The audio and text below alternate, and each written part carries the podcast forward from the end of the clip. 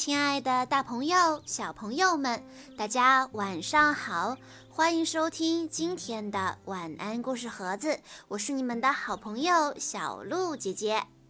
今天我要给大家讲的故事叫做《小狗阿巴想变羊》。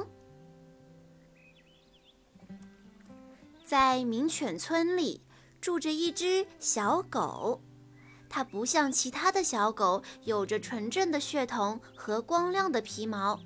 它长得又瘦又小，身体像一根腊肠，短短的毛稀稀拉拉的，额头上还有一条疤，又大又丑。别的小狗常常嘲笑它，说它是从垃圾堆里捡来的丑八怪，还给它取了一个绰号，叫阿巴。阿巴没有家，也没有朋友，总是一个人孤零零的四处流浪。困了，他就找一个墙角窝一会儿；饿了，他就到垃圾堆找些剩菜剩饭吃。阿巴觉得自己很丑，很没用，怪不得没人喜欢他，他也不喜欢自己。阿巴只有在梦里才能过上幸福快乐的生活。阿巴每天最喜欢做的事就是到绵羊村，远远地看着羊儿们吃草、做游戏。羊儿们喜欢聚在一起，他们相亲相爱，就像一个大家庭。有一天，阿巴在绵羊村附近发现了一家奇妙的新商店。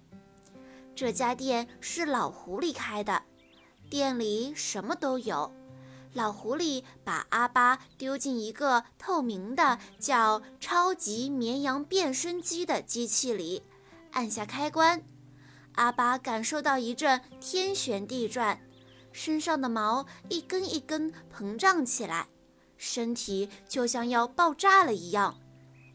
现在阿巴看起来一点都不像一只小狗了。老狐狸神秘兮兮地对阿巴说。还有最后一件事，也是最重要的事，你需要这台咩咩牌录音机，这里头录着法国绵羊的叫声。你告诉那些笨羊，就说你是从法国来的羊，这样他们就不会怀疑你了。阿巴乖乖地掏钱买下了录音机，老狐狸帮阿巴把录音机藏在了毛里面。果真，跟老狐狸说的一样。当羊儿们知道阿巴是从法国来的以后，就不再怀疑他了。阿巴就这样混进羊群里，每天快乐地和羊儿们一起吃草、做游戏。阿巴和羊儿们成为了好朋友。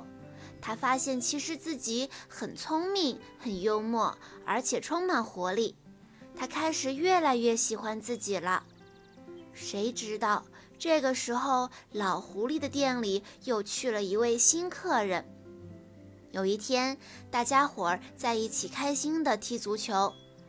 当阿巴跳起来接球的时候，突然“砰”的一声，录音机莫名其妙地掉出来了。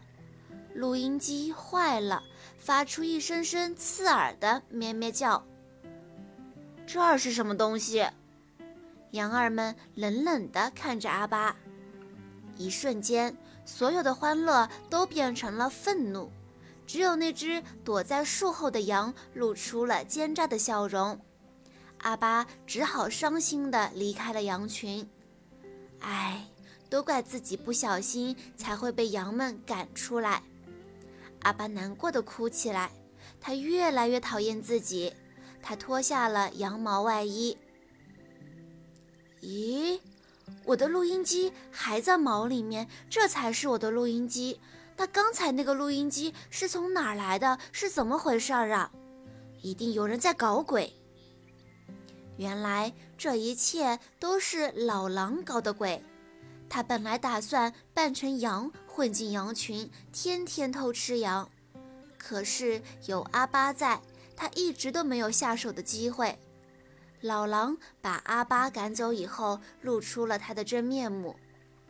嘿嘿，肥嫩嫩的羊，我馋了好久了。老狼露出尖尖的牙齿，羊儿们吓得大声呼救。知道朋友们有危险，阿巴冲了回来，他使出全身的力气，对着老狼狂叫。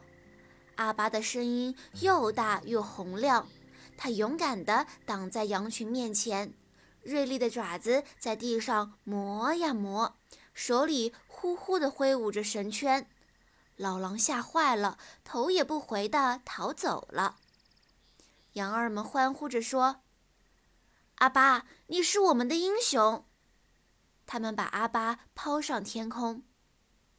阿巴又快乐地跟羊儿们在一起玩了，但这一次阿巴不用再假扮成羊，因为羊儿们最喜欢听阿巴的叫声，那可是老狼最害怕的声音呢。